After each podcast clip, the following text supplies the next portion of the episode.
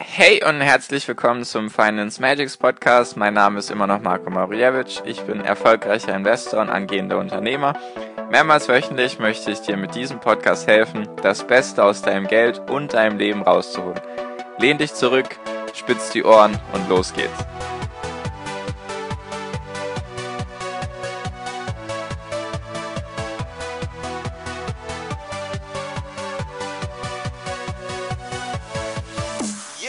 Tag, Servus, Grüezi und Hallo.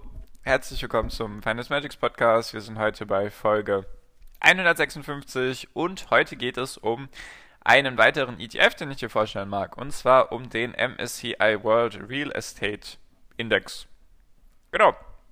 Den hatte ich in Folge 155 am Ende noch erwähnt. Falls du das bisher noch nicht angehört hast, die Folge davor eventuell interessant für dich, geht um den norwegischen Staatsfonds, wie du den eben mit ETFs nachbauen kannst und warum ich den eben so interessant finde, habe ich dir in Folge 154 erklärt. Und genau, ein Bestandteil von dem Nachbau vom norwegischen Staatsfonds, den ich mit dir in Folge 155 besprochen habe, war eben der letzte Part mit den Immobilien. Ich glaube, darüber habe ich vielleicht einmal kurz etwas erwähnt. Vielleicht habe ich da auch mal eine Folge drüber gemacht. Ich bin mir nicht ganz sicher. Vielleicht ist das auch schon 120 Folgen her. Deswegen wollte ich dir einen ETF dazu vorstellen. Und zwar eben den MSCI World Real Estate Index.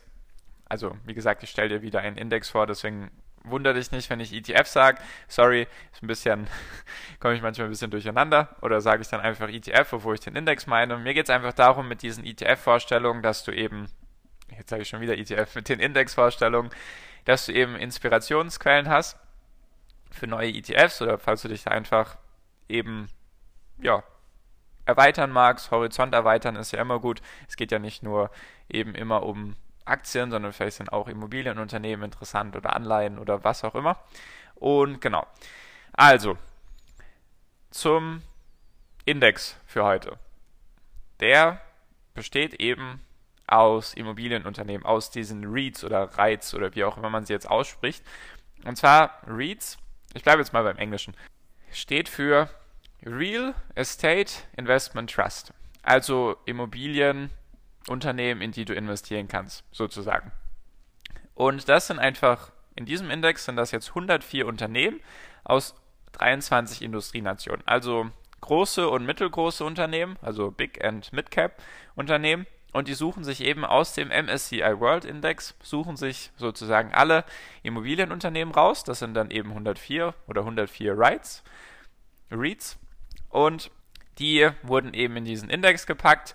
Und da geht es dann wirklich auch nur um Immobilien. Da ist auch nichts anderes drin. Das zeige ich dir dann auch am Ende in der Verteilung. Also, falls du bisher noch nicht die Struktur von meinen Indexvorstellungen verstanden hast, ich sage erstmal, wie viele Unternehmen aus wie vielen Ländern eben Besonderheiten, wenn die jetzt zum Beispiel sich aus dem MSCI World ableiten lassen, dann sage ich dir die Länderverteilung, dann stelle ich dir ein paar einzelne Unternehmen vor, oder sage ich meistens immer so die Top 5, dann, dann die Rendite, eben seit Auferlegung, meistens seit 1994 oder 1997 oder sowas, dann wie sie sich in den letzten fünf Jahren und in den letzten zehn Jahren verhalten haben und am Ende nochmal die Branchenverteilung, damit du einfach ein Bild bekommst, was da so abgeht bei diesem Index.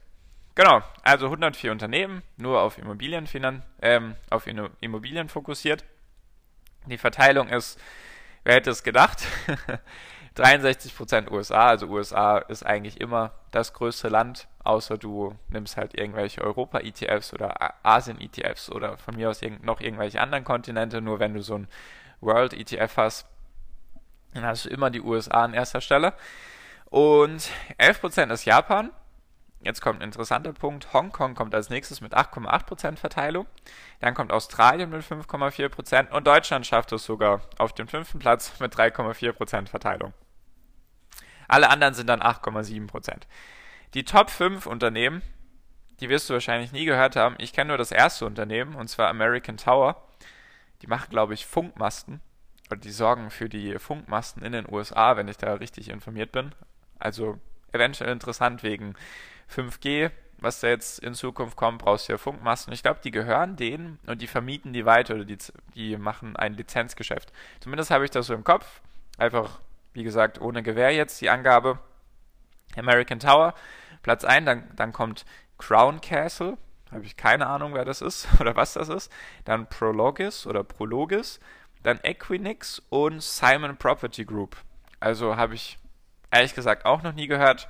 Wie gesagt, ist vielleicht mal interessant, ist was komplett anderes, sage ich mal, neben jetzt den, den ganz normalen Aktienunternehmen, vielleicht sind Immobilien eben da interessant.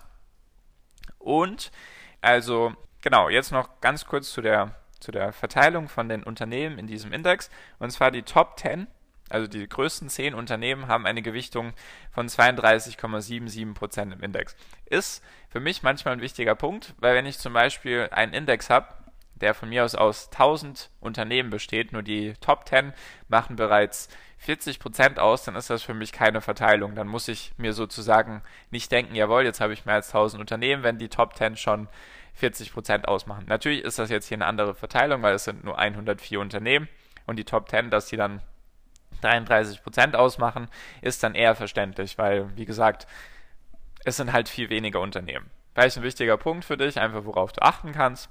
Genau, jetzt zur Rendite.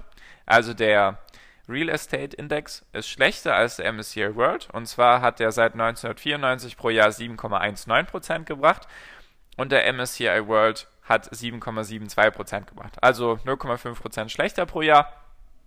Erwähnenswert finde ich, wäre es jetzt nur 0,02%, wäre es eigentlich fast nichts. Nur 0,5% können sich eben auf Dauer schon ein bisschen ja, ausschlagen auf die Rendite. Die Rendite in den letzten fünf Jahren war beim Real Estate Index bei 7,46% und beim MSCI World 8,19%. Und auf Sicht von zehn Jahren sind die beiden sehr, sehr ähnlich. Der Real Estate hat 10,07% gebracht pro Jahr und der MSCI World 10,09%. Also wie gesagt, Differenz 0,02%. Kaum, kaum erwähnenswert. Was interessant ist, eventuell für dich, der Immobilienindex hat 3,27% Dividendenrendite gebracht oder bringt 3,27% Dividendenrendite pro Jahr und der MSCI World 2,43%. So viel zur Rendite. Jetzt zu der Branchenverteilung, die ist eben komplett unspektakulär. Normalerweise hast du ja dann von mir aus irgendwelche Finanzunternehmen drin und dann noch Unternehmen, die sich mit Konsumerprodukten beschäftigen und dann noch IT. Hier hast du halt wirklich, ich weiß nicht mehr, was, was sich da direkt dahinter verbirgt. Also der größte Teil sind Specialized REITs. Also die sind in irgendwas spezialisiert und eben REIT Immobilien mit 23,6 Prozent. Dann gibt es Retail REITs. Retail ist einfach, sage ich mal, hm, ich würde sagen, die, die ganzen Einkaufsläden zum Beispiel, das ist so Retail. Also wenn du durch die Einkaufspassage bei dir in deiner Stadt oder von mir aus auch im Dorf oder so rumläufst, das ist eben Retail. Dann hast du, also die sind mit 14,8 Prozent vertreten und dann hast du Diversified Real Estate Activities was sich auch immer dahinter verbirgt. Also es sind irgendwelche Unternehmen, die wahrscheinlich in mehreren, Büro, mehreren Bereichen von Immobilienunternehmen aktiv sind, weil es gibt Immobilienunternehmen, die sind spezialisiert zum Beispiel auf Krankenhäuser, die machen dann nur Krankenhäuser oder die besitzen Krankenhäuser. Dann gibt es Unternehmen, die sind nur spezialisiert auf Datencenter, also das sind dann wirklich Unternehmen, die besitzen Immobilien und in diesen Immobilien sind dann einfach zum Beispiel nur irgendwelche Server drin. Das gibt es alles und das ist eben die Verteilung von diesem von diesem ETF, beziehungsweise von diesem Index. Und was ich daran eben interessant finde, jetzt an dem Thema Immobilien an sich oder an einer anderen Anlageklasse als Aktien, ist eben das Thema Korrelation. Der Korrelation kennst du vielleicht aus Matheunterricht. Ich will jetzt hier gar keine schlechten Erinnerungen in den Kopf rufen, nur Korrelation heißt einfach, wie stark sind die einzelnen Sachen voneinander abhängig oder wie reagieren sie zueinander. Das heißt, zum Beispiel, wenn du jetzt die Unternehmen, sagen wir jetzt den SP 500, das ist ja der Index in den USA, und wenn du jetzt den DAX nimmst, dann kannst du eigentlich sagen, so hoher Wahrscheinlichkeit, dass wenn der S&P 500 steigt, dass auch der DAX steigt. Und andersrum, wenn der S&P 500 sinkt, dann sinkt auch der DAX. Das ist so, da, die haben eine sehr hohe Korrelation, eine sehr hohe kann man sagen, Abhängigkeit. Natürlich wunderbar, wenn du jetzt zum Beispiel einen SP 500 ETF hast und von mir aus einen DAX ETF, keine Anlageberatung. Nur ist es natürlich super, wenn jetzt alle Aktienindizes hochgehen, dann freust du dich natürlich. Nur wenn es halt runtergeht, dann stürzen beide ab oder dann gehen beide runter. Deswegen versuchen, solche, oder wenn du dir überlegst, wie du jetzt dein Portfolio aufstellen kannst, deswegen auch die Folgen davor mit dem norwegischen Staatsfonds, da habe ich die Anleihen präsentiert. Und Anleihen und Immobilien sind zum Beispiel weniger, die korrelieren weniger mit Aktien. Da möchte ich dir einfach ein paar Jahresrenditen vorlesen von dem, von dem Index. Und zwar zum Beispiel im Jahr 2012 ist der Immobilienindex um 29,69% gestiegen und der MSCI World nur um 16,5%. Dann 2013 ist der Immobilienindex nur um 3,55% gestiegen und der MSCI World aber um 27,37%.